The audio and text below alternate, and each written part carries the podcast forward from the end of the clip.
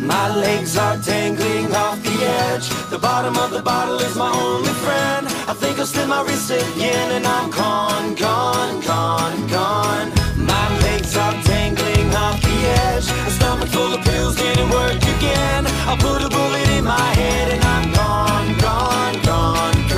Bienvenidos nuevamente al asteroide Base 612. Se encuentra conmigo nuevamente Enrique Castro. y yo soy Adrián Santos. Pues ya pasó una semana y no hubo capítulo la semana pasada. Pues obviamente hubo eh, problemas de horario. Queremos agradecer el apoyo recibido los, ah, los primeros capítulos, los primeros tres. Igual pues seguiremos trabajando para aumentar la calidad. Por eso los episodios van a cambiarse de miércoles a los viernes, igual a la misma hora. Porque la neta, estar editando güey, de esa manera me termina matando. Pero dime tú, ¿cómo estás? ¿Cómo te encuentras el día de hoy? Excelente, bro, excelente. ¿Cómo sentiste, güey, la semana sin, sin grabar, güey? Raro, aunque sinceramente siento como que no me dio tiempo, güey. Ajá. Porque esta semana pasaron un chingo de cosas y, Sí, sí, y sí. esta semana me tocó jalar más días. Tener la cabeza en, en otra parte, en la nube, güey. Creo que fue una buena idea, güey, no grabar, güey, porque aparte de que yo tenía mis proyectos, creo que también estaba súper mentalizado en eso y pues obviamente no íbamos a poder dar la misma experiencia, ya había fe de mis tareas, ya saqué 10, entonces pues ya, creo que ya podemos darnos un gusto, ya que yo lo tomo así, ¿no? Como un día de grabación se me hace como de, pues descargar todo lo que en la semana se me vino a la cabeza o no sé si tú piensas igual. Sí, sí, se ayuda como que a despejar una madre, güey. Sí, sí, o sea, yo creo que eh, la semana pasada, por los martes grabamos, que hoy es martes, y los miércoles se subía el capítulo. Entonces se subía el capítulo y yo el viernes ya estaba buscando como de qué hablar y pues te mencionaba y pues ahí lo elaborábamos. Entonces tener ese, no tener ese tiempo para escribir algo porque ya sabíamos lo que íbamos a hablar la siguiente semana, esta semana, que es el tema que ahí te les vamos a mencionar, pues se me hizo así como un vacío, ¿no? Así como que, ah, no sé, quiero hablar de algo pero ya tenemos tema. Entonces no sé si tú quieras presentar el tema del día de hoy. Pues el tema de hoy es, vamos a hablar acerca de las canciones que tienen un referente acerca de la muerte, ya sea que el, el protagonista de la historia se muere o alguien a su alrededor. La canción de Bullet, que quiero iniciar con ella porque la verdad se me hizo... Hay muchos temas de aclarar de esa canción, hay demasiados temas. Bullet es una canción de Hollywood Undead Ujú. y esa canción me resultó... O sea, si yo la, yo la escuché con, con subtítulos en español, pero si no lo hubiera escuchado con subtítulos en español, se me hubiera hecho una canción navideña. Se me hizo una canción así muy, muy alegre, porque es una canción con tono alegre. También la primera vez que yo lo escuché en secundaria, sí, fue como que, ay, yo bien, yo estaba pues casi casi bailándolo, güey. Y había una compañera que sí sabía inglés, me dijo, ¿sí sabes qué significa esa madre? Y yo, pues, no, pero pues está bonita. Y ya me dijo, chécale la letra en español. Está ya suave. le empecé a leer y así de que, verga, güey. Ya me identifiqué más con la canción. O sí, se me hace como que ese contraste de que, güey, se me hace mucho contraste entre lo que es la música y la letra, güey. Sí, es que la letra está, está muy profunda, la letra está, está muy profunda y muy oscura la letra. Y te digo, al escucharla ya con subtítulos dije, verga, güey. Y creo que la parte donde sale la voz infantil, no sé si es niño o niña la que canta esa parte, creo que hace la... Es una niña, güey. Una niña, creo que lo hace más tétrico, no, no sé tú qué piensas. La neta, yo cuando la escuché... No, sí, güey, sí siento que le da un, un toque que te quedas como que. No sé si tétrico, pero sí más como nos melancólico. No, Exacto, porque la, creo que el coro que canta la niña es como de quisiera poder volar y se me hace como que, o sea, ya ven su letra la canción. Bueno, para los que no la han escuchado, canción de Bullet de Hollywood Undead trata de un hombre que se encuentra arriba de una azotea planeando su futuro suicidio. Tú al escucharla pues me puedes dar más contexto. Pues de hecho, no es como que lo esté planeando, sino que ya está listo. De hecho, hay una parte en la canción en la que ese güey dice que se mandó a comprar un traje. Ese- creo que esa fue la parte que más me, como que más me resonó. Que él dice que él nunca en su vida se ha comprado un traje, pero que cuando sabes que vas a conocer a Dios, quieres verte bien. Y A así de que a la A la verga, güey, si está mamona. Dice que el- en su estómago ya hay muchas pastillas que se quiso intoxicar, envenenar, pero no, no lo logró. Y dice que él le dejó una carta a su mamá. Y dice, creo que ya la escuchó porque ya escuchó las patrullas acercándose a, a mi edificio. Que dice que él está en la azotea en un piso número 20. Y ya dice que su mejor amigo ahorita es una, una botella de pastillas, una botella de, de ginebra. Quiere aven- aventar. Eh, no te dice bien en claro al principio. En una parte te dice que se quiere aventar. Y en otra parte te dice que se quiere meter un disparo en la cabeza. lo que yo entendí o lo que yo pude distinguir de las canciones como de el vato su mensaje era totalmente oscuro era totalmente gris era pero la tonada era alegre entonces lo que yo deduzco es como que cada persona con depresión va a actuar de la manera en la que es la canción alegre pero por dentro no es no es tanto así Es como la doble cara del- de, la depresión, güey. Sí, porque por ejemplo, a mí sí, yo sí creo en eso que dicen de no te preocupes por alguien que te dice que se va a matar. Preocúpate por alguien que todos los días lo va a sonreír, güey. Que nunca lo veas triste, preocúpate por esa gente. Como yo que a mí hace unos años, que tú ya estás consciente, no sé si lo hice, ya lo habíamos mencionado, Sí. que yo pasé por depresión y a mí se me diagnosticaron. Los doctores sí me dijeron que era muy yo que yo tenía. Porque yo siempre llego con la actitud de, hey, hay que hacer eso, acá súper feliz. Y dicen, güey, es que la gente que está así, siempre, siempre, siempre feliz, en- como que en un extremo, es porque está tratando de, de tapar muchas cosas, güey. Y siento que eso es lo que transmite la canción, de que suena algo muy feliz, pero ya si le pones atención al trasfondo, sí es más, más oscuro. Sí, no, es como profundizar en una persona que esté así para entender lo que quiere o sus motivos o tal vez lo que lo condujo a ese camino. De a la mente de una persona, el Power Ranger verde, que es, creo que se llama Jason Tommy Lee, creo, que es el que se acaba de suicidar hace unos cuantas semanas. No sé si escuchaste de él. Ah, para serte sincero, sí sé quién es, lo ubico, sé que falleció, pero no supe mucho del caso, güey. Bueno, te pongo en contexto. El Ranger verde, no sé si también fue los Power Rangers parte de tu infancia. La mía, la verdad, sí. Power Rangers marcaron mucha. Marcaron época dentro de mí, ¿no? Veo un Power Ranger y pues como de, ah, huevo, yo miraba Power Rangers antes. Pero este cabrón, eh, lo que cuentan como sucedieron los eventos, es que él estaba en un proceso de divorcio con su ex esposa, pues su futura ex esposa. Fueron a un hotel, cotorrearon, mejor pelearon.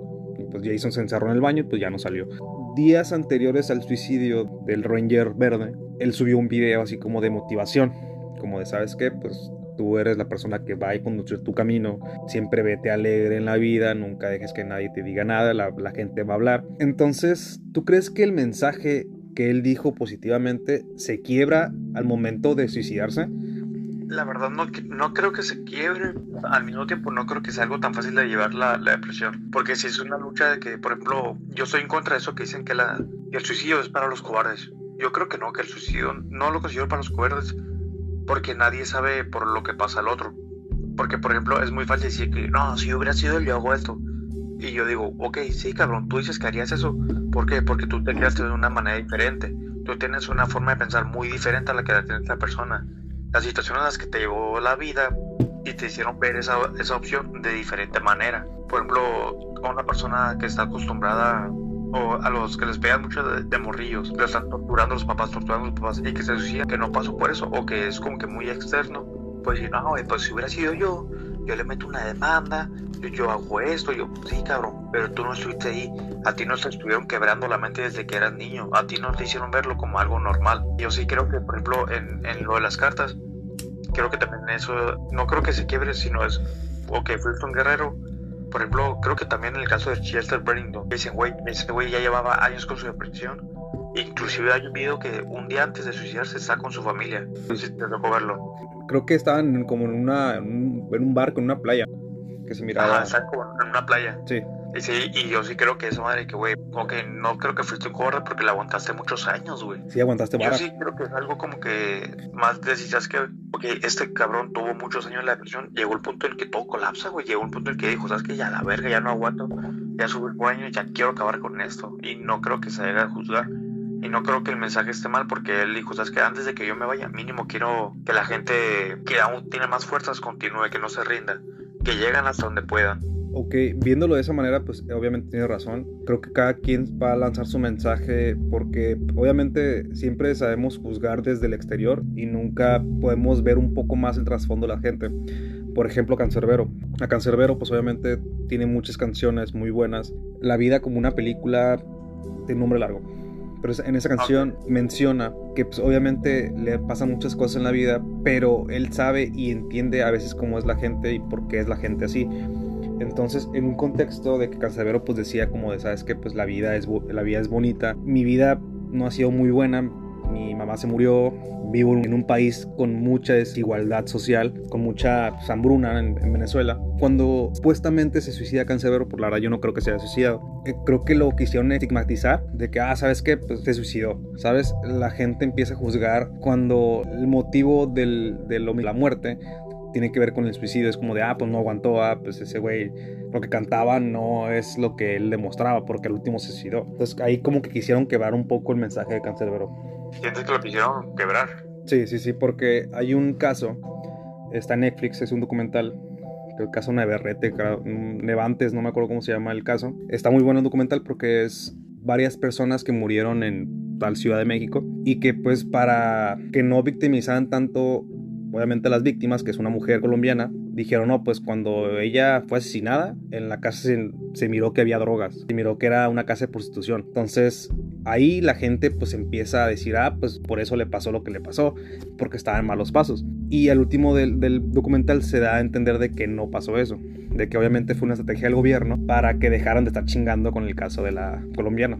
Con esto podemos, eh, digamos, asumir que muchas veces juzgamos antes de tiempo y juzgamos mucho las maneras de ser de la gente, ¿no? De que, que no dejamos muchas veces como que se expresen, de que tenemos como que sentir de decir, ¿sabes qué? Pues está pasando algo, pues siéntete bien, mejórate, tú puedes cuando es algo muy distinto lo que tenemos que hacer con esas personas. De hecho, también, por ejemplo, yo estoy muy en contra que que eso que dicen de, no, los hombres no tienen que llorar.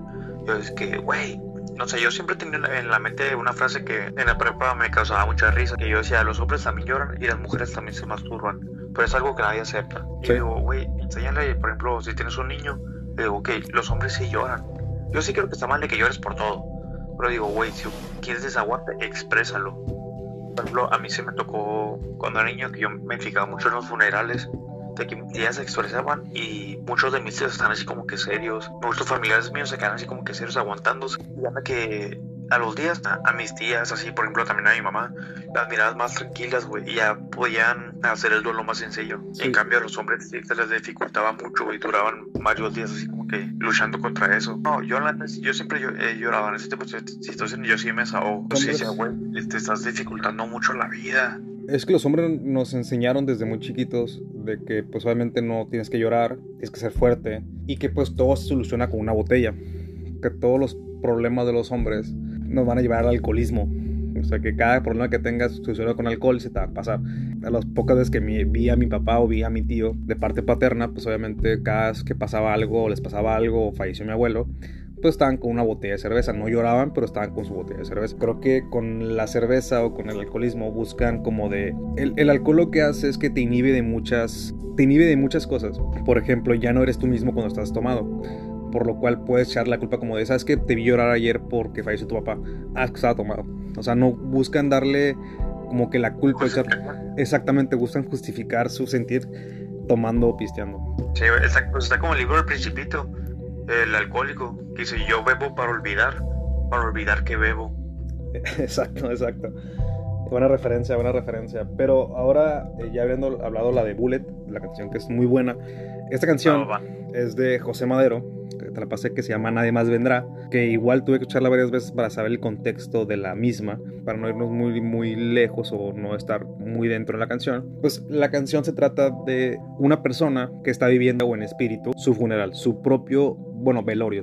La canción comienza, pues dale a todos la bienvenida, oliendo a crisantemos, entonen su cantar, les piden que celebren mi vida, desde acá veo puras sonrisas. Primero, el crisantemos es una planta o flor que se utiliza para expresar todo tipo de emociones positivas. En los velorios ha hecho como que sea una celebración seria, cuando debería ser totalmente al revés, ¿sabes? Debería ser una celebración positiva porque te están celebrando la vida. Te están celebrando no tu muerte, es, están celebrando la vida, tu memoria. Sí, de hecho, no sé si sabías que hay un hay una frase que se le atribuye a los mayas que ellos decían eso, que decían, no llores por mí, porque yo estoy haciendo mi transcurso hacia el, hacia el otro mundo. Y si yo, y yo aún te puedo escuchar y te puedo sentir. Y si tú estás llorando, haces que yo voltee hacia atrás y entorpeces mi camino. Está wow, no había escuchado esa frase. Aquí dice la segunda estrofa es la gente reunida, bosteza escondidas, murmuran que era causa perdida mientras un coro canta Ave María. Esta parte de la canción creo que se me hizo muy oscura, ya que él al estar pues viendo su propio funeral, que es algo que obviamente no va a pasar en un funeral normal o un velorio normal, pues... No, quién sabe. Bueno, puede ser, quién sabe, ¿no? Pero él lo que miró es que había muy poca gente, que él, pensó que, o mejor pensaba que iba a ir más gente, y hay poca gente y gente pues está bostezando, está diciendo que la neta su vida no valía madres. Y, creo que nos hace pensar como de, ¿sabes qué? Pues esta celebración es para solamente para los vivos, no es para los muertos. Si tú estuvieras en una posición igual, viendo tu mismo velorio, ¿tú cómo piensas que sería? Pues mira, tú vas a tratar de ser realista. Yo creo que sí sería como el típico funeral de que todos van, te lloran y pues estás ahí, güey de que a huevo alguien va a ver que te llore, ya sea tu familia, amigos, así, pero creo que de eso no va a pasar a más, güey. Creo que tal como dice la canción, siempre va a haber alguien, gente que aún estando en viva te lo dice, güey, vales para pura verga. Exacto. Van a decir como que, muchos van a decir, ah, pues es que ese güey era causa, causa perdida. Va a haber mucha gente que va a ir nomás por el morbo de ver, de ver mi cuerpo. Va a haber mucha gente que va a ir por, por simple hecho de por ayudar a mi familia. Sí, de, Sí, de, de darle... hipocresía. Sí, darle un pésame ¿no? a tu familia, ¿no? De que, sabes que pues ya no está, ya no está Enrique, pues vamos a... eh, continuando con la letra, menciona, gracias por esta despedida. Aunque creo que el cuerpo presente está de más, es como festejar mi caída. Entonces, ojalá no falte tequila. Creo que lo que quiere decir esta parte es que aunque haya poca gente, aunque haya, eh, digamos, gente que le dice vales madres cuando estás vivo y cuando estás muerto más, pero él agradece, ¿no? El, el o sea, reunido para despedir su memoria, aunque creo que el cuerpo presente está de más. Y la verdad es que sí, creo que el cuerpo es que esté en una celebración de tu memoria, pues va a hacer que mucha gente te recuerde de esa manera, maquillado, trajeado. Yo creo que un poco de ambos, güey. Porque si me ha tocado gente que dice, güey, yo lo ocupo ver así para cerrar mi ciclo, para poder despedirme. Y si hay otra gente que, por ejemplo, yo me incluyo, que no me gusta, que a mí me tocó ver a, a, a a mis abuelos así. Y yo digo, güey, a mí me pegó mucho. Y es como que yo no quiero tener esa, ese último recuerdo de ellos así acostados. Yo Sí. prefiero cuando es más como ataúd cerrado. O si está abierto, no me acerco a despedirme. Me despido a distancia. a distancia. Pues sí, porque quieres recordar todos los momentos que viste con esa persona. Yo pienso que ese mal, el único velorio al que he ido es el de mi abuelo. Y sí, o sea, yo toda la vida voy a recordar verlo en esa caja, en una caja que, no, que la verdad pues no cabía el cuerpo porque estaba muy grande la caja y verlo amarillo, me acuerdo amarillo porque falleció por causas hepáticas y lo voy a recordar así, no lo voy a recordar como la primera vez que lo vi, la primera vez que supe que tiene un abuelo paterno toda mi vida voy a estar recordándolo de esa manera. Entonces, creo que hubiera querido recordarlo de una mejor manera y no verlo solamente ahí tirado con los ojos cerrados. Y siento que es algo que le quieras o no, sí te marca. O al menos sí te va guardar como ese recuerdo. Es que podría decir que somos egoístas, pero es que la persona que ya falleció, pues ya no va a estar, ya no va a estar presente en este mundo terrenal, por lo cual te digo, esa celebración es solamente para los vivos, no es para el fallecido. A lo mejor para la memoria sí, pero para lo demás es para que, como tú lo dijiste, es para que cierren un ciclo y digan, sabes que pues la vida de, no sé, Adrián ya terminó, vamos a celebrarle y pues voy a hacer un cierre con esa persona y pues ya lo voy a recordar muerto, ¿no? Para finalizar la letra, aquí dice, me la pasé viendo tus ojos, te aguantaste el llorar. Me toca decir hasta pronto, yo no me podré aguantar. Recuerda que lo fuiste todo. Guárdame siquiera un tiempo el lugar. Vete a casa que ya nadie vendrá. Aquí, pues un paréntesis entre él, pues viéndolo si nos ponemos a pensar de que si fuera real, que él está en espíritu en su funeral, pues aún sigue siendo egoísta, ya que la persona, él está, digamos, viendo, la única persona interesada en el velorio, para mejor pues una mujer, es su novia o es su esposa, y él quiere pues aún permanecer, ¿no? Él quiere permanecer todavía en su vida aunque él ya no esté. Entonces podemos decir que es algo egoísta. Entonces lo que yo quiero eh, preguntarte, ¿puedes ser egoísta después de la muerte? O sea, bueno, vamos a ponernos en el ejemplo. Supongamos, tú estás en la misma situación, tienes una esposa o novia, ¿tú buscarías que esa persona siguiera avanzando? O que aunque sea te guardara un rincón o te guardara un poco tu memoria, ya que el velorio pues es la última fase de, tu vida. ¿Tú cómo quisieras eh, que te siguiera todavía pensando o que ya te superara en ese momento? Pues mira, yo creo que todos somos, a cierto punto, todos somos egoístas de cierta forma. A mí sí, la verdad, sí, yo, a mí sí me gustaría que todos siguieran con, con su vida normal, pero también me gustaría como que no me olvidaran al día siguiente, güey. Sí me gustaría como que al menos déjame un lugar en, en tu vida, más que nada en tus recuerdos. No me olvides acá de a la primera, que por ejemplo, a mí sí me dio mucho coraje cuando falleció mi abuelo, que el día del entierro, pues nos juntamos en la casa que era de él, y había venido gente, familia de, de Sinaloa a despedirse. Y ese mismo día, o sea, acabamos de venir del velorio, y mis tías ya se metieron a- al cuarto de mi abuelo a ver qué se llevaban. Sí. Y yo me acuerdo que me hirvió la sangre y dije, güey, o sea, y sí, sí lo que tú dices de que ya falleció, ya. Pero sigo, güey, siempre hay que tener un espacio, güey, no, no hay que olvidarlos de nada. Como dice Cancerbero, ¿no? No muere el que se va, que muere el que se olvida. Creo que tiene razón. Le pregunté a mi mamá, eh, estando en un viaje hacia no sé dónde estábamos, pero le pregunté, ya que ella trabajaba en una funeraria, no voy a decir el nombre porque no me acuerdo, y le pregunté, oye, ¿cuáles han sido que los más velorios o servicios más fuertes que te han tocado? Y ella me dijo, tres. El primero fue el de un bebé. Me dijo que toda persona que estaba ahí estaba llorando, que ella tuvo que hacer como que la fuerza para no llorar, pero terminó llorando. Se tuvo que ir a un espacio atrás para que no la vean llorar, ya que cuando brindas un servicio funerario es como que tienes que estar con el temple, con...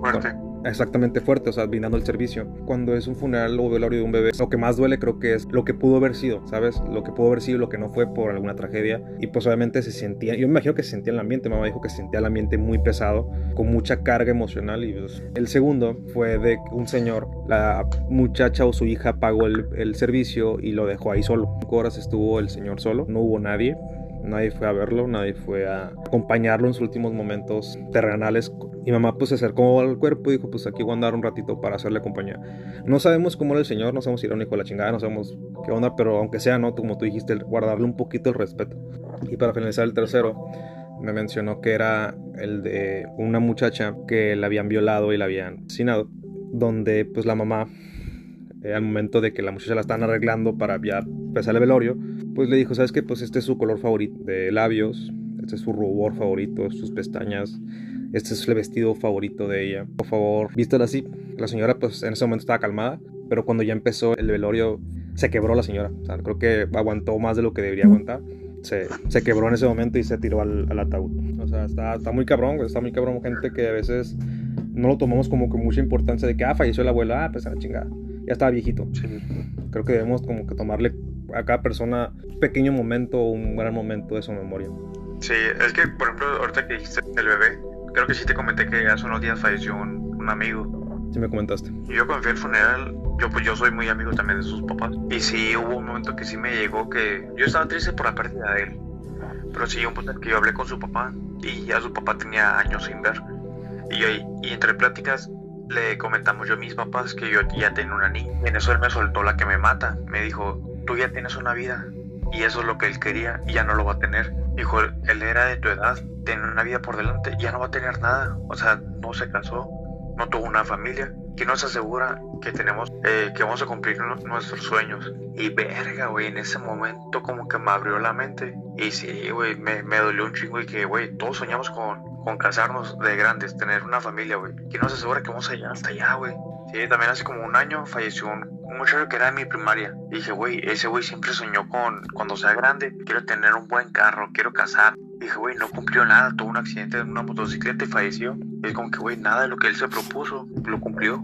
¿Por qué? Por el tiempo de la vida. Sí. Y sí, esa madre me resuena un chingo, güey. La tarea que tuve la semana pasada eran las teorías de personalidad de Maslow, de Fromm y de Skinner. La que más me llamó la atención es la de Maslow, que es una pirámide de necesidades. La primera necesidad son las fisiológicas, beber agua, toma- comer, tener relaciones. La segunda es seguridad, en tener una casa, tener trabajo, asegurar el empleo. La cuarta es sentirse querido, eh, recibir amor, dar amor. La cuarta es que te reconozcan como persona o que te reconozcan cualquier cosa que hagas. Y la quinta es la autorrealización. Digamos que yo creí más en esa porque sí, la verdad es que mucha gente, más cuando ya tienen una responsabilidad como una hija o un hijo, pues obviamente ya las cuatro necesidades pues ya se vuelven tu vida. Maslow, que esas cuatro necesidades son necesidades de carencia, que la verdad sí ayudan mucho, pero la que más ayuda es la autorrealización. O sea, el, el- el forjarte a ti mismo hacia una mejor persona. Pero como tú dices, ¿no? Hay mucha gente que no puede lograr su potencial. Mucha gente que se queda a la mitad o menos de la mitad por estar pensando en las cuatro necesidades que tiene que cubrir. Y yo pienso que es lo culero, ¿no? El, el no conocerte realmente como eres y que tu final de tu vida pues, haya sido muy repentino y que no pudiste encontrar esa forma de ser. Muchos dicen que Dios trajo de maneras misteriosas, pero sí estoy como que, güey, ¿por qué le quitaste la vida a alguien que, que apenas estaba empezando a vivir? Está empezando vivir. Sí, eh, es que no, no sabemos ¿no? cuándo va a pasar. Cada quien tiene su- sus experiencias. No sé si tienes alguna experiencia cercana a la muerte. Cuento una, estaba caminando, creo que está en la cachanilla, compré unas cosillas. Iba para la Soriana que está a un lado del café Sambors. Entonces yo estaba caminando por la banqueta. Hay un señor delante de mí y dije, ah, pues la chingada, me voy a bajar de la banqueta y lo voy a cruzar porque no me da hueva estarlo siguiendo. En ese momento, cuando pongo el pie casi en el pavimento, pasa un pinche camión. Entonces, un segundo más, yo tenía los audífonos. Yo no me podía haber dado cuenta, porque en los audífonos, a todo volumen. dos, tres pasos más que hubiera dado en vergüenza si me hubiera bajado, ese camión me lleva. Pero yo como que sentí que alguien me empujó o que mi cuerpo se me paralizó. No me pasó nada. Pero obviamente pues me quedó como que el culo, ¿no? Así como de puta madre, un ratito más y me muero la verga. Si tú has tenido alguna experiencia similar.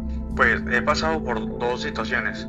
Una fue muy parecida, haz de cuenta que yo venía con un amigo, no recuerdo de dónde veníamos, pero la típica que vienes cagándote de risa de todo. Y oye, ese día tenemos una cura de empujarnos. A ti no empujamos acá el levecillo. Y ese día íbamos cruzando un bulevar y él solo corrió a empujarme y yo me tropecé y venían los carros. Y yo me acuerdo que cuando yo me caí venía un pickup y ya venía cerca de mí. Anda, lo único que yo pude reaccionar fue, así estando en la calle, me puse a rodar para quitarme su camino. Y güey, estaba tan cerca que ni siquiera me daba tiempo a levantarme. O sea, lo único que pude hacer para revivir fue girar. Hiciste, me imagino que automáticamente. Sí, y la segunda ocasión fue una vez que yo fui, no sé si has ido tú a las cañadas o si conoces las cañadas. Las cañadas es donde son un chingo albercas, ¿no? Ah, rumorosa. Sí, sí, sí, he ido, sí he ido. Ah, pues una vez me tocó ir ahí con, pues con mi mamá y con mi hermana. Hay una montaña que tiene como una cruz. No quiero escalar y llegar hasta allá. Un cierto camino.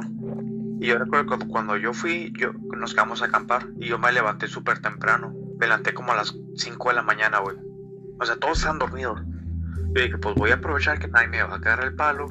Quiero escalar la montaña. Y la escalé, pero yo no tomé el camino que, el camino guiado. Porque el camino guiado está como que en zigzag. Y yo lo que hice, dije, pues mejor atravieso, me ahorro todo el pinche camino, más pelada. Lógico. Pues resulta que hay una parte en la que estaba demasiado inclinado. Pues yo no pude resistir porque se empezó a inclinar cada vez más. Así que me resbalé y me fui resbalando por toda la montaña. A la verga. Recuerdo que hacía frío. Bueno, no frío, pero estaba fresco. Yo tenía un suéter. Y lo que hice fue alcanzarme a mirar un cactus. Dije, ni pedo, me pongo el suéter en los brazos, lo enrollo y abrazo el cactus para no seguir bajando. Y cuando yo abracé el cactus y me detuve, me di cuenta que estaba a poco más de metro y medio de un precipicio. Y fue así que dije, güey, si, me hubiera tardado un poquito más a ponerme el suéter o no hubiera agarrado el cactus, me mato. Porque si era, no sé cuántos metros eran de caída, pero si era un precipicio acá grande. Si era tu muerte segura, era tu... Sí. Mamaste. No había de, ay, a lo mejor sobrevivo con unos putas, no, era de, me mato. La madre. Creo que ese tipo de experiencias te cambian demasiado. Te ponen a veces en una personalidad como de a la verga, tengo que hacer algo de la vida, tengo que hacer algo importante, pues no me morí. Eh, me tocó también una que, como que la vida obviamente tiene preparado un destino para cada quien. Resulta que en segundo de secundaria está a la moda de ponerse atrás de la gente y que alguien enfrente lo empujara. Entonces eh, fui con un compañero que le decíamos el chino. Hicimos la broma, ¿no? Pero ese güey no se rió, nos, eh, nos enojó, dijo solamente vas a leer verga. Así me dijo, vas a leer. Y yo, ah, pues mejor me va a pegar en la salida, pero no lo miré. Al siguiente día, para agarrar el camión, yo estaba con mi hermano. Le dije, ¿sabes qué? La neta no tengo ganas de ir a la escuela. y él obviamente quería ir mucho a la escuela porque él pues tenía amigos. Y me dijo, ¿sabes qué? Yo tampoco. Pues vamos al Juventud 2000, nos quedamos ahí 4 o 5 horas y regresamos y le hicimos que no teníamos clases o que nos dejaron salir antes. Yo, ah, va. Pues ahí estuvimos 5 horas, regresamos y todo bien en la casa, no nos regañaron ni nada. Y al siguiente día que voy a la escuela, nos tocaba dos horas de carpintería y ahí estaba el chino. Pero no estaba. Y un compañero al lado me dijo, ¿sabes qué? El chino ya tenía una pistola. Lo, lo, bueno que lo alcanzaron a, a, ver la pistola del maestro y se la quitó, pero dijo como que estaba buscando a alguien. Volteaba a los lados, buscando a una persona. Totalmente era yo. Madre, o sea, si mi hermano me hubiera dicho que no y que hubiéramos ido a la escuela, no sé, no, yo no estaría aquí. Digo, son muchas casualidades y son muchas cosas que te hacen como que apreciar un poco más la vida. Sí, te saca esa vuelta de tuerca, güey. Cuando miré la película, tú me la recomendaste de hecho, que es la de todo en todas partes al mismo tiempo, pues esa película te da a entender de que existen multiversos y a lo mejor por un evento diferente al que hiciste puede pasar un futuro totalmente diferente. Y yo me pongo a pensar, a lo mejor en esos multiversos, yo sí fallecí atropellado por el camión. Y yo sí fallecí porque me disparó ese güey. Entonces te pones a pensar como que, madres, tal vez la vida pues es más de lo que realmente es. Eh, si pudieras organizar tu funeral, ¿cómo sería? Organizarlo. Organizarlo, ajá, como decir, ¿sabes qué? Dejar instrucciones de cómo va a ser tu funeral, de cómo... Pues la neta, el funeral, el funeral en sí me da un poco igual. Creo que sería más quisquilloso en, en cómo me entierran. A mí sí me gustaría que me enterraran descalzo, con una, una moneda de 10 pesos en el bolsillo, un celular cargado que escucho mis música y que le ventan unos 25 pesos de saldo. Y yo con eso sería por satisfecho. Creo que si yo pudiera organizar mi funeral, se pondría música, que mi cuerpo pues no esté presente, que, mi- que sean solamente que hay un mural lleno de fotos, mis mejores momentos con amigos, con familia, eh, con mis logros, pues estaría, estaría mejor para mí. Eh, si pudieras poner una canción o también pusieras música en tu velorio, ¿cuál can- sería la canción final de tu, de tu lista de reproducción? La neta, no te sabría decir, güey. Porque a mí la que me gustaría sería la de Viaje Épico hacia la Nada, que en un momento hablaremos de ella. Esa creo que sería mi canción perfecta de despedida, pero al mismo tiempo no me gustaría porque siento que le va a pegar mucho a, a los que estén ahí. Es que está muy Porque yo fuerte. sí la considero una, una canción muy matona. Digo, a mí me gustaría que fuera mi canción perfecta para despe- despedirme, pero siento que sí le, viendo mi cuerpo, viendo la canción, le llegaría mucho a los que estuvieran ahí. y Les haría más daño escucharla. Es que sí es una canción muy, muy fuerte. Eh, creo que mi canción final sería la de Carry On My Wayward Son de Kansas. A lo mejor le daría a entender a la gente que sepa inglés de que a lo mejor esto no es el final, a lo mejor yo voy a seguir mi camino en otra parte y pues eh, seguiré siendo como soy en otra vida o en la siguiente fase o si no pasa nada, pues que me recuerden con esa canción de que ellos también continúen con su camino. ¿Cuál es tu siguiente canción? Pues la siguiente canción sería Viaje Épico hacia la Nada, la que estamos hablando en esos momentos de Lobo Lesbian. Uf, Discazo, uf. discazo. El disco Sí. se llama Ben, ¿no? Sí, el disco se llama Ben. Perfecto. Sí, en sí la canción habla. Bueno, en sí la canción real sí es una, una despedida a un compañero de, de la banda que, que falleció, que se cometió suicidio. Y sí, la canción tiene, por ejemplo, al principio, de que una mañana al despertar me llegó un acorde, eh, una carta del acorde final. Y yo, sí- yo al menos lo interpreto como que fue de cuando le dieron la noticia de que el- su amigo se había suicidado. Y, y ya toda la canción tiene como que muchos mensajes de él soñó con ser nada, él nomás quiere ser una gota de, de agua en el mar. Y si lo siento, güey, a todos nos pasa eso de. O sea, ya muchos de los que sí tienen pensado como suicidio, ya ni siquiera sueñan as- o aspiran a hacer algo. Dicen, güey, pues que yo no. ¿Para qué aspiro si ni siquiera voy a llegar tan lejos? O sea, mejor no aspiro nada, mejor a vivo relajado. Y yo sé que un día tarde que voy a- voy a partir. Y siento que la canción deja muy claro ese mensaje de, de la persona que el sueño con nada. Y si aún siento el aire de tus alas, ya de la despedida. Me acuerdo mucho de esa canción porque eh, al momento de que salió el disco, pues estábamos como de, eh, güey, ya salió el nuevo disco Love Lesbian, güey, hay que escucharlo, güey, hay que ver qué pedo. Porque, pues, eh, los que no sabían, en contexto, pues obviamente Kike fue el que me introdujo a esa banda, que fue muy pendejamente porque yo creo que me diste un cubo de, y decía Love Lesbian. Yo me quedé como de, ¿qué es esa madre? Yo pensé que era porno, entonces lo busqué y dije, ah, pues a ver qué hay, a ver qué hay, a ver qué sale. Pero salió una banda y, la primera canción que escuché de Love Lesbian fue la de Segundo Asalto. Una rola, uff. Entonces ahí empezó nuestra, bueno, mi fanatismo por Love Lesbian. Pero me acuerdo mucho que al- cuando salió esta canción, yo la interpreté como de, ah, pues es una canción de un güey solitario. Y le dije, güey, ¿cómo, ¿qué piensas de esta canción? Yo pienso que es un güey solitario. Y tú me dijiste, güey, no, no es un güey solitario, güey. Ya me dijiste el contexto de la canción y yo me quedé como de verga, güey. Como lo dijimos en la plaza, eh, de que el arte es interpretativo, sacar muchas conclusiones de, de una dura, de una canción, pero es una canción de totalmente despedida.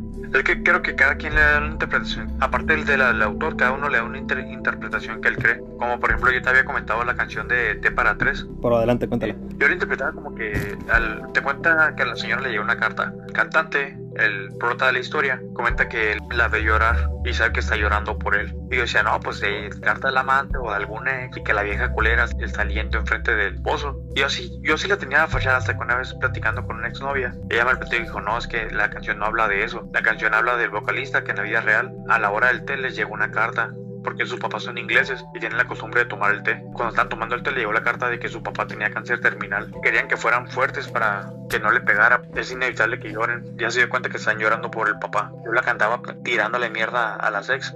A las. No, no, no tiene nada que ver con eso. güey. Nada que ver. Eso creo que es una canción que me faltó escuchar esta semana.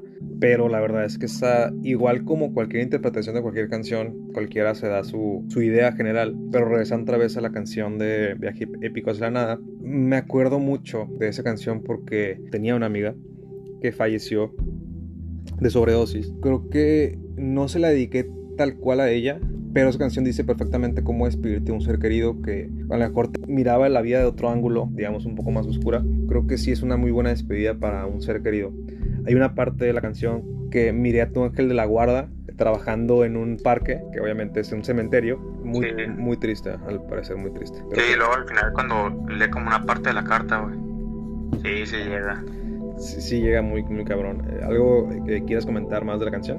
No, pero todo bien, solo que sí la recomiendo, pero cuando la escuchan ya con el, con el contexto de, de, que la persona a la que se quedaron, si realmente sí sucedió, se le da un trasfondo muy diferente a la canción. Eh, o la siguiente canción, creo que también está en tu lista, en la lista que me mandaste, que es la canción de Mago de Oz, Desde mi cielo. Esa canción también la escogí ya que digamos que es una línea, o yo la interpreté más como una línea de eventos, desde la de canción de Bullet, pasando por la canción de, de Nadie más vendrá, siguiendo con la canción de Viaje de Pico hacia la nada, bueno, terminando en Desde mi cielo de Mago de Oz, que es una canción también, un mensaje desde el fallecido, desde el cielo, a una a la persona que él quería en vida. Ya hablamos de que el egoísmo también puede surgir en la muerte, de que pues quisiéramos que nos guardara un poquito más ese rincón. Pero esta canción creo que dice lo contrario. Te menciono lo que dice en la, letra de la canción. Ahora que está todo en silencio, que la calma me besa el corazón, os quiero decir adiós, porque ha llegado la hora de que andéis el camino ya sin mí. Hay tanto por lo que vivir. Aquí podemos interpretar que esa persona ya pasó el umbral del purgatorio y ya se encuentra en el cielo, ya no hay rencor, ya no hay odio, ya no hay egoísmo, siente ya esa paz de la muerte, por lo cual le dice a su amante o a su esposa o novia, ya continúa sin mí. ¿Tú esta canción cómo la interpretas? Pues sí la siento como que la persona está viendo desde, desde el más allá, que está viendo cómo está llegando la familia, bueno, más que nada la, esposa, el duelo, y que él le desea como se, de que si desearías que tu familia continuara con eso, ¿no? Siendo que él sí lo está viendo así, él dice, es que pues me duele, me duele tenerlos que dejar, pero quiero que sigan adelante, no quiero que se, estanquen por mi, mi, ausencia. Y sí lo siento como que con un mensaje muy melancólico, muy triste, pero al mismo tiempo alentador de que sabes que la otra persona está bien y lo que esa persona quiere es tu felicidad, que tú sigas adelante, que no te enganches pensando si, si esa persona está bien, que sientes, no, la persona ya pasó a otro plano, ya relájate, vive con tu vida, no lo olvides, pero tampoco no te estanques. Creo que la parte que más me caló en esta canción, hay una parte que dice, pero mi vida yo nunca podré olvidar y solo el viento sabe lo que ha sufrido por amarme. Hay tantas cosas que nunca te dije en vida, que eres todo cuanto amo y ahora que ya no estoy junto a ti, te cuidaré desde aquí. Creo que esa parte, güey, fue la que más me dio en la madre, porque supongamos que él hace una última visita a su pareja y le menciona todo lo que no le pudo decir en vida. Muchas veces por mucho ego realmente no decimos lo que pensamos y nos quedamos solamente con una mitad o le decimos a la persona lo mínimo. Al, al, estar muerto, pues obviamente todas las cosas que no pudiste hacer, lo que no pudiste decir, lo que se te hizo vergonzoso decirlo en algún momento, obviamente son cargas. Él se está llevando esa carga, tanto la carga también de su recuerdo se está llevando muchas cosas hacia el cielo, pero quiere dejar, aunque sea pues una despedida de que, ¿sabes que Yo me llevo esto, tú no te lo quedes, tú solamente vive tu vida, yo ya, yo ya me morí, entonces yo me voy a llevar esto y tú, tú sigue viviendo. Es lo que más me dio la madre esa canción. Algo más que hice la canción también, pero mi vida yo nunca podré olvidarte, nuevamente que se ya va a llevar el recuerdo, el sol viento sabe lo que ha sufrido por amarme. Vivo cada vez que habláis de mí y muero otra vez y lloras. He aprendido al fin a disfrutar y soy feliz. Vivo cada vez que hablas de mí, por lo cual el tema de que nadie se muera mientras no se olvide, solamente lo mantiene con vida, que hablen de él. Pero dice que se siente igual la muerte cuando lloran otra vez por él, como si fuera una segunda muerte por el dolor que le causa el ver a todos los demás destruidos por su muerte, puede ser un dolor todavía más intenso. De hecho, hay una parte de la, rola que sí, con que me, también me, a mí me resonaba mucho. Algo así como, no llores mi cielo, vuélvete a enamorar, nunca me olvides, me tengo que marchar. Sí lo siento como, por ejemplo, en lo que te decía yo de, que, del estancamiento, de que mucha gente dice, no, él hubiera deseado que me quedara así para siempre. Yo así de que, güey, no sé, me ha tocado conocer personas que dicen, no, pues falleció hace siete años y así que, güey, pues, ¿crees que esa persona hubiera querido estar así por siete años? O sea, guardarle su tiempo, su respeto, su cariño y todo, pero tú sigue tu vida adelante. Esa persona hubiera querido verte feliz con, con otras, haciendo otra vida, pues no estancado. Me viene a la mente una película que la verdad es muy buena esa película, es, en mi caso la recomiendo mucho, que es la de Desde mi cielo, la muchacha que se llama Susie Salmon, así la has mirado. Eh, sí, sí, sí, sí. Había, no sé si era mi tono, que la canción de Mago Dios fue hecha para esa película. Eso lo dudo mucho, pero ya, ya son mucha gente que me lo han dicho. Pues es que la, la letra, pues creo que sí va muy bien con la, con la historia de la película, porque ella deja no un amor, sino un romance que es con el muchacho que escribe poesía, pero creo que esa película plasma totalmente cómo es la pérdida interna de una familia por un familiar suyo de que falleció en circunstancias culeras de que el vato que hace el asesino neta se rifó, neta, porque lo vi un chingo de tiempo. Eh, bravo, aplausos para ese cabrón, no sé cómo se llama. Pero sí, eh, la Susie Salmon se encuentra en casi el resto de la película, pues hablando de su experiencia en el purgatorio, ya que no puede pasar al cielo, porque su cuerpo aún sigue sin haber un final. Pero esa película creo que sí plasma muy bien lo que es el, estar lidiando o el lidiar con una muerte cada uno de los personajes de la familia. Va como es su proceso de duelo desde el niño, la abuela, la hermana, la mamá y el papá. Eso se me hizo. Esa película, no sé cuántas veces la has visto, pero ya la he mirado como unas ocho veces. Y la parte donde están en el árbol, donde salen todas las víctimas del vato ese, esa siempre me da en la madre. No, yo nomás la vi una vez y con esa vez me bastó, güey. La neta sí pasé por muchos eh, ruleta de emociones, de corajes así, que, güey, no es una película que podría volver a ver, güey. Más que nada por la desesperación que me causó y el coraje, güey. Porque en una parte de la película, cuando la Susie Salmon se mete a la guarida del vecino, pues la vemos corriendo y yo como, yo dije, a huevo, se salvó, pero no, güey. Fue su alma, fue su alma. Cuando su amiga ya no, le alcanza a agarrar, ¿no? Que se topa una muchacha. Sí, que puede ver Sí, sí, sí, que la mira, o sea, que esa, que esa, muchacha puede ver cosas que la otra gente no puede ver, como que es una medium, y que la mira corriendo su espíritu. Entonces, hay una parte también donde el papá va a buscarla y la Susie Salmon estando su, su, espíritu todavía en la tierra, pues le grita, aquí estoy, oye, aquí estoy, mírame, pero ya no pueden hacer nada, ya, ella no se encuentra en este plano. Antes de terminar con la letra de la canción, que es muy, una canción muy buena, se la recomendamos, ¿cómo crees que sería tu cielo si crees en eso? Sería tranquilo, me toparía con gente que ya perdí, como por ejemplo mis abuelos. A mis abuelos la verdad sí me gustaría volver a ver. Y encontrarme con toda mi familia que ya partió, con mis seres queridos, con amistades viejas. Y no habría tiempo de dolor, solo ser felices. Yo al menos me gustaría estar como que en una zona tranquila, en donde se encuentre toda la gente que, que ha partido, güey. Sin importar de, ah, es que creías en eso, que de otra religión, no creía en nada. Bueno malo, ah, un lugar donde todos estamos tranquilos. Ya mi cielo, güey. Donde no haya conflicto, donde todo se encuentre totalmente tranquilo. Creo que el mío sería, eh, creo que una reproducción de mis mejores momentos. O sea, como que estar reviviendo cada experiencia nuevamente, como mi primer beso, la primera vez que me enamoré, mi, primer, mi primera nieve, mi primer juego de fútbol, mi primer todo. Creo que estar viviendo un, cielo de esa manera, estar recordando cada cosa buena que te pasó en vida, creo que sería, para mí también sería muy bueno. Si tuvieras la oportunidad de ser un fantasma, de unos muy lejos o muy fantasiosos, con la libertad de poder recorrer los lugares donde estuviste en vida, ¿cuáles serían? ¿Dónde iría tu espíritu? De lugares de, o parte de mi vida. No, yo diría más a lugares de como un parque, como una biblioteca. De lugares, no sé, güey. Creo que no me gustaría estar como que en un lugar fijo. Si visitara lugares. Sí, más pues que un panteón, voy a pasar rodeado de los míos. Yo, yo, te digo porque tienes la, digamos que en ese momento tienes la oportunidad de recorrer todos los momentos sin quedarte estancado. Yo iría a las Ambors, iría a la Plaza Fiesta donde leía, iría a un chingo de parques, tal vez me caería un ratillo para respirar, ¿no? Ese, cada vez que voy a un parque me gusta mucho el respirar el aire, ya que me da una sensación como de libertad, me da esa sensación como de, ah, bueno, estoy aquí en un parque, estoy pensando pendejadas, pero pues soy libre, tengo esa libertad de hacerlo. Sí, un lugar abierto. Un lugar, ajá, un lugar abierto. por ejemplo, como muchos dicen, no, que la escuela, que no sé qué, yo, güey, lo último que yo quisiera ver en, muerte sería la escuela, güey. Nadie, a nadie. Yo creo que yo me iría también más por, por parques. Parques y panteones. Ahí donde estoy enterrado y me gustaría andar, andar vagando. Si alguien toma una foto en un panteón, ahí va a estar tú escuchando música y... o cagando, una de dos. Bueno, también, cagando también sería una buena opción. Una buena opción, cagar siendo fantasma sería genial. Ya nos faltan solamente dos canciones ya para acabar este tema. ¿Cuál sería tu última canción? Fíjate, la última canción, ahorita que, ya, que tú mencionaste a José Madero, otra que también me suena mucho, creo que es con, la tiene con Panda, que es la de Sistema Sanguíneo Fallido. Uf, Rolón. Para ser sincero, las primeras dos veces que yo la escuché, cuando estaba en prepa, creo, yo creía que el vato la había asesinado, hasta que ya la puse atención a la letra y habla de, de un novio que, que su, novia tuvieron un accidente de carro y su novia falleció y que todo lo culpan a él, que es en el velorio y él trata de despedirse y no sabe cómo despedirse o darle el pésame a la familia porque todos lo están culpando. Sí, una parte de la canción dice, falleciste por un borracho que sigue libre aún. Sí, parece por un, ebrio que sigue estando libre. ándale, un ebrio que sigue estando libre. Que ella desde el cielo, desde donde ella esté, pues le dice que aquí no hay rencor, aquí no hay nada, pero aquí no se permiten besos, solamente bailemos, eh, baila conmigo, te voy a visitar en un sueño. Esa letra de la canción lo que José Madero dijo fue que es una continuación para la canción de Malaventurados No Lloran. No sé si tú lo ves coherente esa poner esas dos canciones juntas.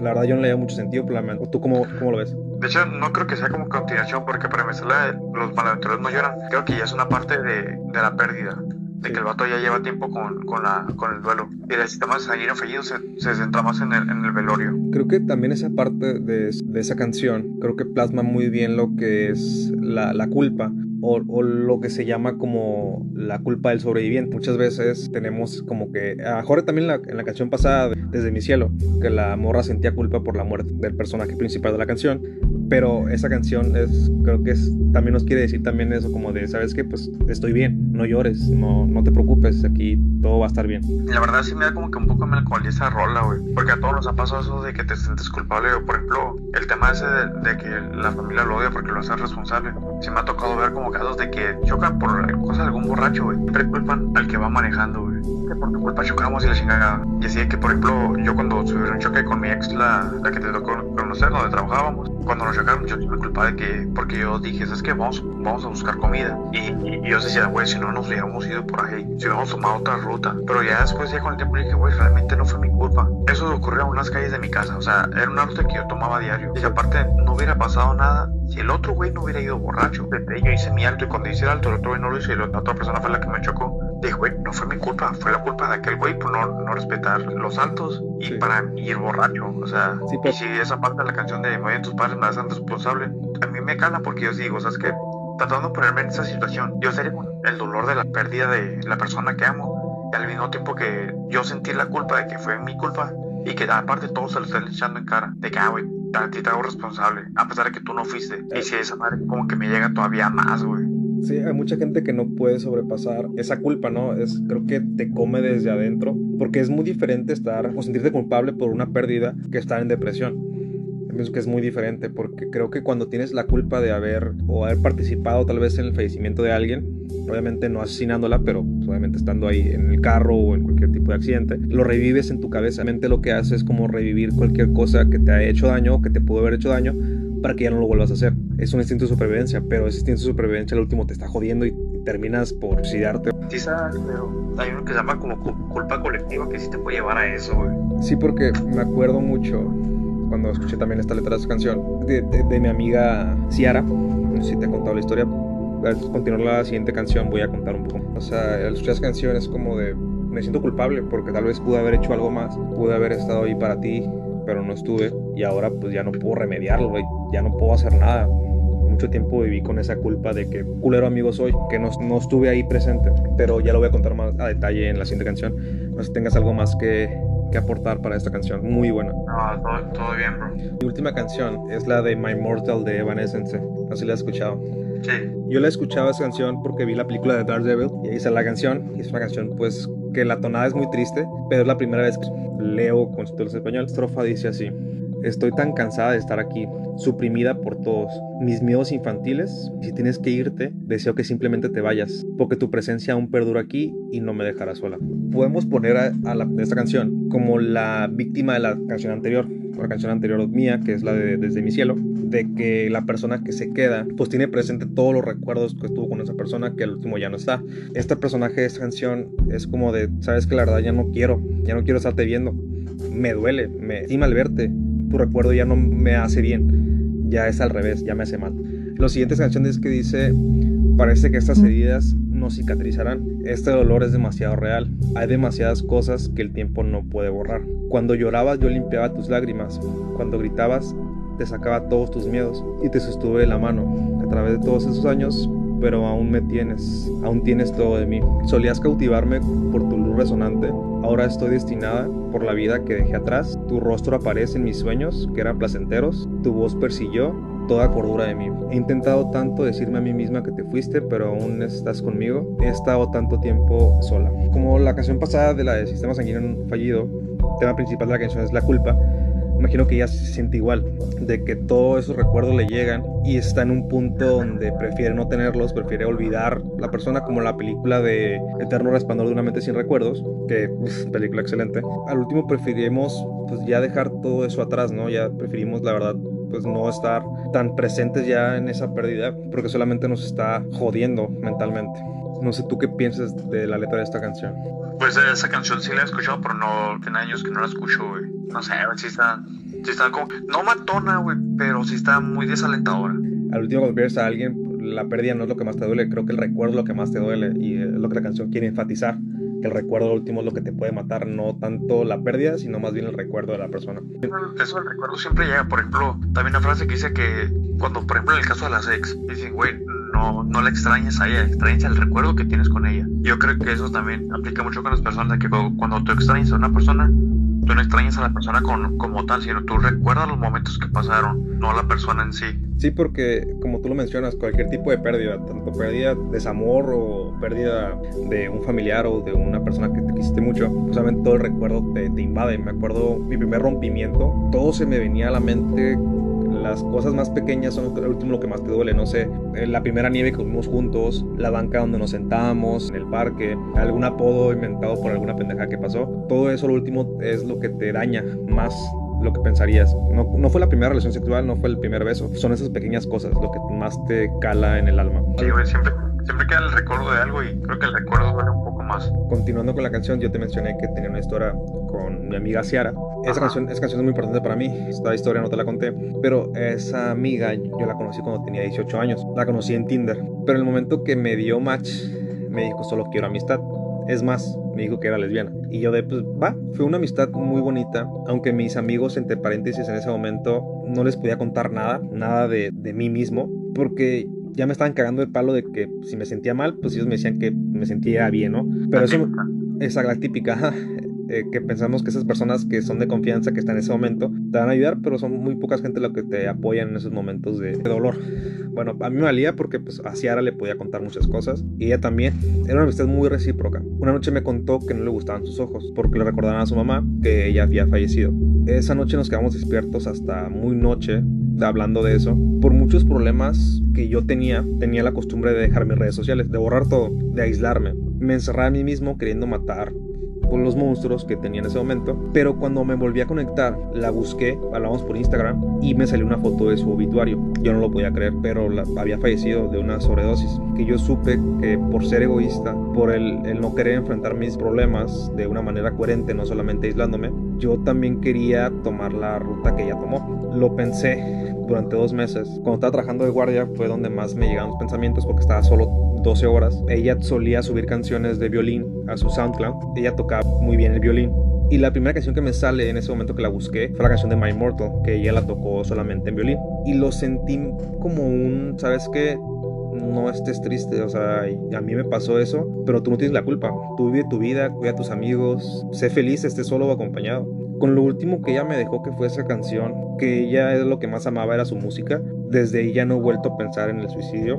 Obviamente me sigo equivocando y sigo perdiendo un chingo de batallas, pero en vez de mirarlas de rojo y encerrarme, enfrentarlas, ya no distanciarme de nadie, ya no ser una buena persona porque mucho tiempo pues me tiraba a mí mismo de que era un egoísta, de que no supe apreciar amistades, que el último se fueron por no cuidarlas, pero esa canción la verdad sigue siendo muy importante porque es la canción que, digamos que me, que me evitó que yo a mejor me, me suicidara o algo, que no hubiera tenido los huevos, ¿verdad? Pero salvó de alguna manera. Entonces, a Ciara, donde estén, le, le digo gracias, le agradezco todo lo que me dejó. No sé si tú tengas también alguna persona que te esté cuidando desde arriba o te haga ser una mejor persona por su recuerdo. En sí, como hasta ahorita no falleció una amistad que sea como que súper allegada a mí, pero creo que sí serían como mis abuelos. Fueron los que más me han llegado y sí me gustaría tenerlos como más presentes así, pues. Pero sí, pues creo que guardar un poco el recuerdo de esas personas creo que son muy, es muy importante, ¿no? Tenerlos presentes. No estancarte, como decíamos en esos momentos, no estancarte, pero sí siempre tener como presente de ellos. Sí, entonces creo que con esto podemos terminar el, segmento, agradeciendo a estas personas que ya no están por hacernos mejores personas. Así es, mi estimado.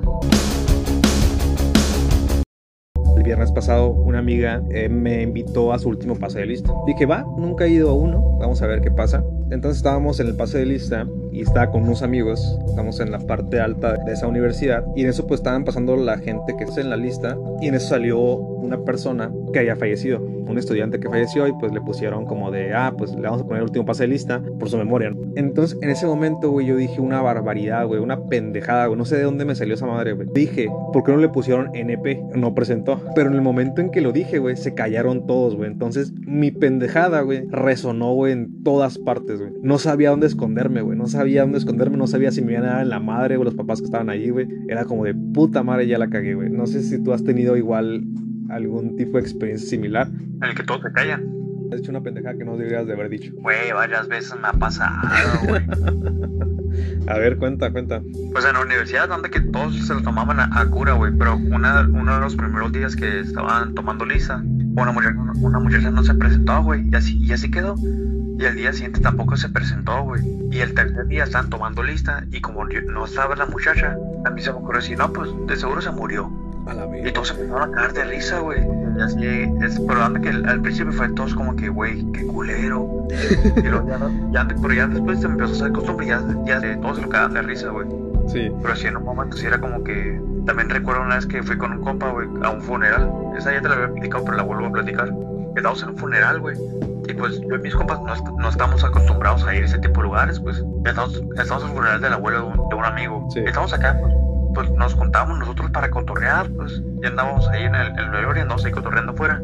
Y un amigo se le sale a decir, eh, güey, está bien, está muerto el ambiente aquí, güey, no mames. Hijo de perra, güey. Nosotros voltamos a ver otros y ya se ve como que ya reaccionó de que andamos en un funeral, güey. Se quedó, ah, güey, perdón. A la verga. Y así, güey luego me acuerdo que era época de frío. Y luego ya al ratito otra vez mi, mi compa acá de, eh, güey, hace un chingo de frío, hasta parezco muerto, ando todo tieso, güey. Hijo y toda la familia volteaba y todos como que, pues yo ya como que ya Mariel, ya le dije, ¿sabes qué, güey?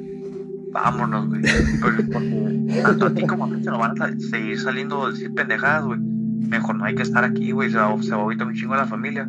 Hay que pelar fuego. Y sí, mejor nos abrimos, güey. Mi compa no se agüitó, pero sí fue como que su familia, pues sí, se lo puede tomar a mal bueno, pues mejor hay que retirarnos. Me acuerdo que en ese también pasé de lista. Haz de cuenta que subió una muchacha que salió con un osito de peluche. Y a mí se me salió la pendeja de decir, ah, lo que ustedes no saben es que es la hija que se le murió. Se me quedaron viendo así como hijo de tu puta madre, ¿por qué dices eso, güey? Y al último reaccioné diciendo, güey, ¿Cuándo me hice tan culero, güey? Creo que contarme contigo, que me ha hecho ser muy culero, güey. Creo que la primera vez que fuimos así, güey, fue con la historia del señor, del trabajo que teníamos. Una vez creo que fue el inicio, güey, de, creaste un arma, güey. Yo siento que alguna vez me en la madre por eso, güey. Por ser culero, güey. Pero te digo, eh, otras ocasiones, creo que te mencioné la anécdota que tuve sábado o el viernes, no, fue el sábado, por el amigo de un amigo, eh, que es gay, pues quiso celebrarse su cumpleaños en el Mirage, que es un bar gay. Que quede en el acta que yo soy totalmente heterosexual, yo no soy gay. Entonces, pues fuimos a ver qué pedo, ¿no? Estiando gusto, bajando la cabeza, porque la verdad pues, no quería que nadie me reconociera, porque me daba un chingo de pena ir. Y la última salió un señor vestido de paquetela del barrio y preguntó, personas que están aquí, ¿cuál es la primera vez que ha venido a este lugar? El Joto, bueno, el amigo de mi amigo, que es gay. Baneado, perro. Baneado, baneado. Voy a tener que dictar eso, ni pedo. Dijo, dijo, ah, estos dos güeyes, a mi amigo y yo. Entonces nos subieron, güey, nos subieron a, arriba del escenario, güey. Nos preguntaron qué piensan de la comunidad homosexual, güey. Te digo, se me pasaron mil pendejadas en la cabeza, güey. Como de huele a mierda, güey. Como de huele a sida. Un chingo de pendejadas, güey, pero no podía decir nada, güey. Estaba rodeado, güey me, iban, me hubiera andado en la madre. Entonces solamente dije, se respeta, se respeta, yo soy como... Y al último pues ya nos dijeron, nos preguntaron, ¿no? Pues son, son totalmente heterosexuales. Y yo dije, sí, sí, yo soy un 15%, bueno, nos preguntó el 1 al 10 cuánto heterosexual somos. Yo dije 15 a la verga, 15. Y al último, antes de bajarnos, la señora le preguntó a mi amigo, le dijo, oye, ¿tienes novia? Y él le dijo que no. Yo dije, yo no tengo novia, pero le voy a decir que sí para que no me haga ninguna pendejada. Entonces ella me preguntó, ¿tienes novia? Le dije, sí. Entonces a mi amigo le dijo, ¿sabes qué? ¿Quién te gusta de aquí el antro? Y mi, mi amigo dijo, ah, pues una muchacha. Está muy bonita la muchacha. Y se puso a bailar con ella. Y la paquita del barrio empezó a bailar conmigo y dije, puta madre, güey. Yo quería, güey.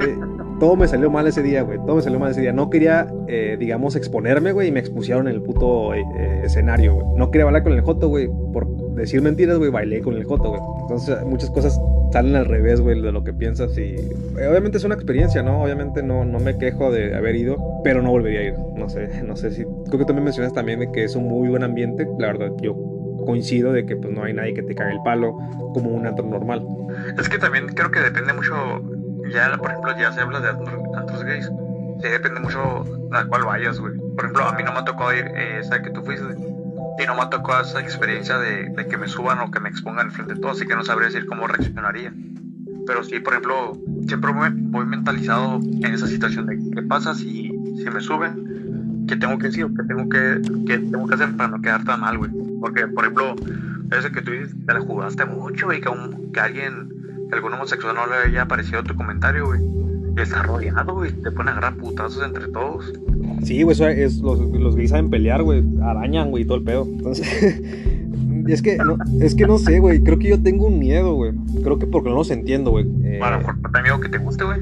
No, no, güey, yo creo que a los 18, 17, güey, creo que haces tu personalidad basada en tu preferencia sexual. Güey, es que se le voltea ya de viejitos, güey.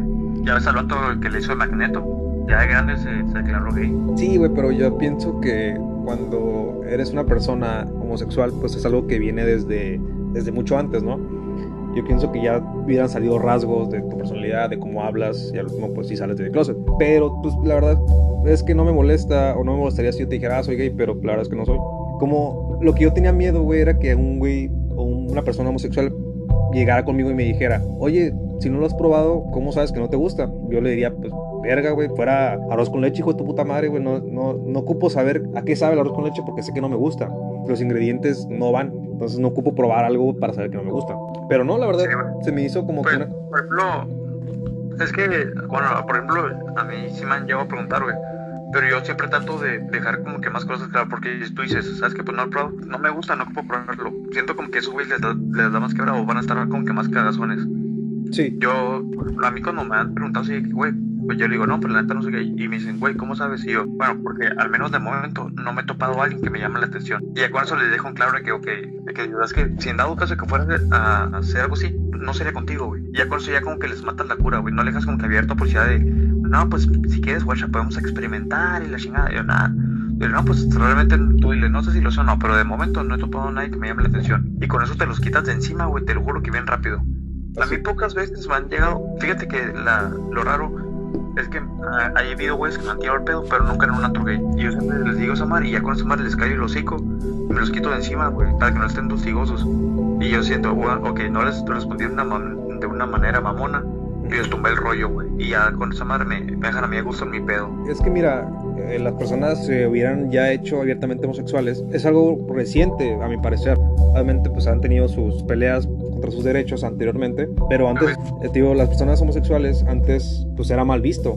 Era muy mal visto que te declararas totalmente homosexual. Por lo cual, esto de que ya es normal tiene pocos años, no tiene tanto tiempo. Por ejemplo, la primera persona, digamos, homosexual que yo conocí, se me hace una persona muy errática, así como que una persona que tiene coraje todo el tiempo, te quiere estar pisoteando por, por lo mismo porque es gay, y a mí eso me parecía, güey, es como de, güey, pues es que sigue siendo persona, güey, no importa si eres gay o heterosexual o lesbiana, güey, sigue siendo una persona, güey, y si es una pendejada, obviamente te va a responder, güey, diciendo, no digas pendejadas. Y no te, no te estoy como que quitando tu, el valor a tu voz, a lo que tú opinas. Pero si tú le estás quitando el valor a lo que yo opino, pues ahí quién está mal, tú o yo. Entonces mucha gente, por su presencia sexual, piensan que puede decir lo que ellos quieran cuando no es así. Sí, eso, eso sí me molesta mucho, güey.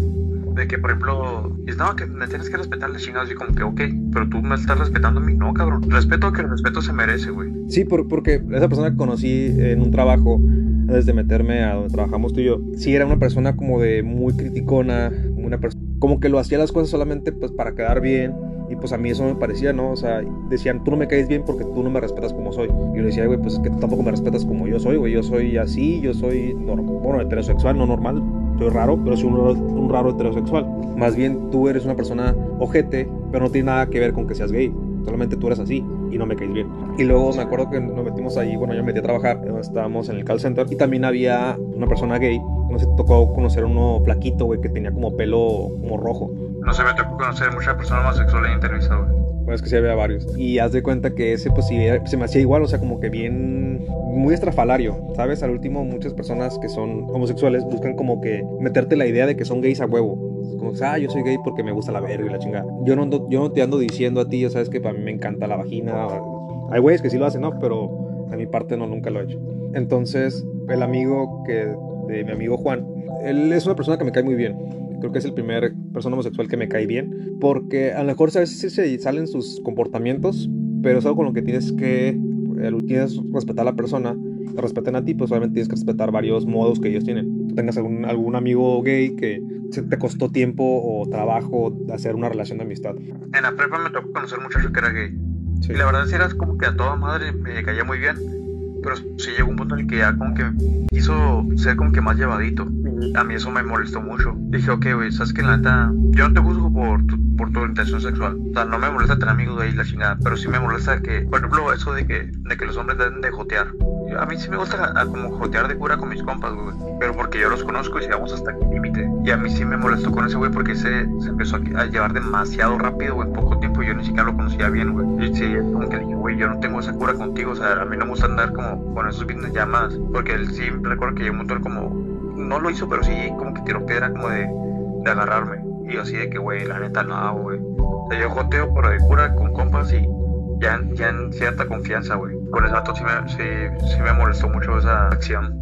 Sí, te digo, al último, creo que habiendo cada vez más, más personalidades en una sociedad que estamos muy, muy abiertos a cualquier cosa, ¿no? Ya cualquier cosa eh, debe ser tomada en cuenta o respetado, pero ahí hay un problema. Hay muchas personas como que quieren ser algo más, como que inventan ese tipo de orientación. Yo a mi parecer pienso que lo inventan únicamente para ser diferentes, ya que en esa sociedad ya donde la, cualquier persona puede ser heterosexual, gay, lesbiana, bisexual, pues ya quieren sacar más cosas para ser únicos. Por ejemplo, las personas que son, me tocó mucho con las personas que querían ser personas inclusivas, que hablaban con la E, de que sabes que hay muchas cosas o incoherencias de lo que tú quieres ser. Primero, hablar con la E se me hace algo muy pendejo, porque ya, ya, ya hay un lenguaje detrás de todo eso y la tenemos que respetar solamente porque te hace mal a ti, como el famoso caso de la compañera, de que yo dije, no mames, o sea, ¿cómo te puedes agüitar por algo así y llorar a ese grado por algo así?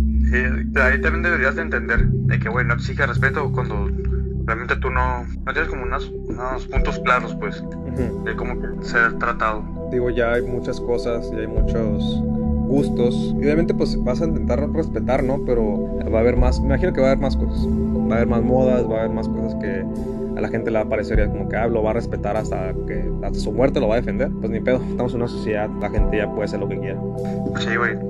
Yo, por ejemplo, yo sí creo de esa madre de que, de que ahorita está mucho por moda, güey. Porque a mí sí me tocó conocer a gente que no era gay y ya cuando empezó a poner moda, ahora resulta que, que todos son. Yo, güey, es que yo sé que mucha gente ya nomás lo está haciendo por llamar la atención, güey. Y eso como que sí me molesta porque yo siento que denigras a la, a la gente que realmente quiere, que tiene familia como que muy reservada y que no hacen nada por miedo. Güey, si estás consciente de que la mayoría de los estigmas que tiene acerca de la, de la gente homosexual ha sido por gente que nomás quiere llamar la atención. Como que sí, eso, eso como que me molesta mucho, güey, de que, ay, es que acá ellos, pues sí, cabrón, pero tú estás haciendo más moda. Y la gente que realmente quiere ser escuchada, que es homosexual, que realmente quiere que, que se respete, no se escucha por gente como tú, como gente que nomás quiere llamar la atención de, ay, escúchame porque yo soy, quiero que me entiendan acá. Es como que, güey, no, güey, o sea, hay gente que realmente es, que realmente la vive mal siendo homosexual, que la pasa mal y que realmente no se lo toma en serio por otro tipo de gente que se lo toma más como que a juego o más a moda. Tú y yo a veces podemos llegar a ser muy ojetes porque se nos ocurre pendejadas, ¿no? Pero creo que no lo hacemos y ya lo hemos mencionado antes que no lo hacemos por ojetes, lo hacemos por culeros, mejor solamente para agarrar cura, güey. Obviamente a veces no es donde tiene que ser, pero creo que el ser así creo que te hace una persona más sincera, ¿sabes? Me acuerdo muchas veces que antes yo no podía decir lo que yo pensaba por temor a que se rieran de mí o que me miran como que con este güey. Mientras más te expreses de cualquier cosa, que más te da valor como persona el expresarte sinceramente, aunque digas pendejadas. Yo siento que esa madre se ayuda mucho, güey. El hecho de que te sepas expresar de todo, güey. Bueno, eh, ya para concluir el segundo segmento, ¿algo que quieras agregar? Pues nada, que pues si tienen su orientación, acéptense. Rodeense de personas que tengan el mismo ambiente que ustedes, güey, que sean de mente abierta. Y realmente digan lo que tienen que decir, no hablan el hocico de más. No sean como pollo, perros. Sí, porque somos unos culeros. Okay. somos pendejos más bien. Eh, sí.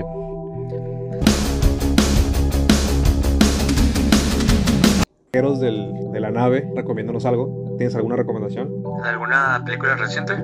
una película, libro, serie. Pues hace poquito miré la de Pinocho. ¿La de Guillermo del Toro? Sí, Sí, sí me gustó, sí me gustó como ese, o sea, no la considero la octava maravilla, pero me gustó mucho el nuevo aire que le dieron. Sí, porque la de Disney está de la mierda. La quité a los 20 minutos.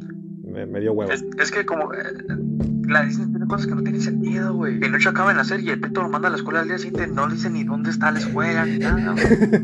Cabrón. Está chingue que quieres un morrillo, te lo dan. El día siguiente dices, cabrón, vete para la escuela. El puto no sabe ni qué es una escuela, güey. ¿Qué es esa madre, no, güey? Le das un pinche grillo de memoria en vez de tú darle la mano y, eh, güey, te voy a enseñar qué está bien y qué está mal.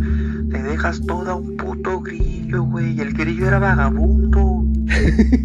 Me acuerdo mucho del resumen, ¿no? Te lo resumo así nomás. Que lo único para lo que sirve Yepeto es para prender una, un fósforo con el culo, güey. Sí, güey, para tener un cohete abajo de la almohada, güey. Y sí es cierto. Yo cuando miré su madre volví a ver la película y siempre quedé como que, güey, ¿por qué chingado Yepeto terminaba dentro de una ballena, güey? Qué verga, ¿no? Tu morrillo se pierde, se pierde camino a la escuela, ya no sabes nada de ese güey. ¿Qué se te ocurre? Voy a agarrar un pinche barco y me voy a lanzar al mar. No, pues ver con ese vigío, o sea, el vigío ya está senil.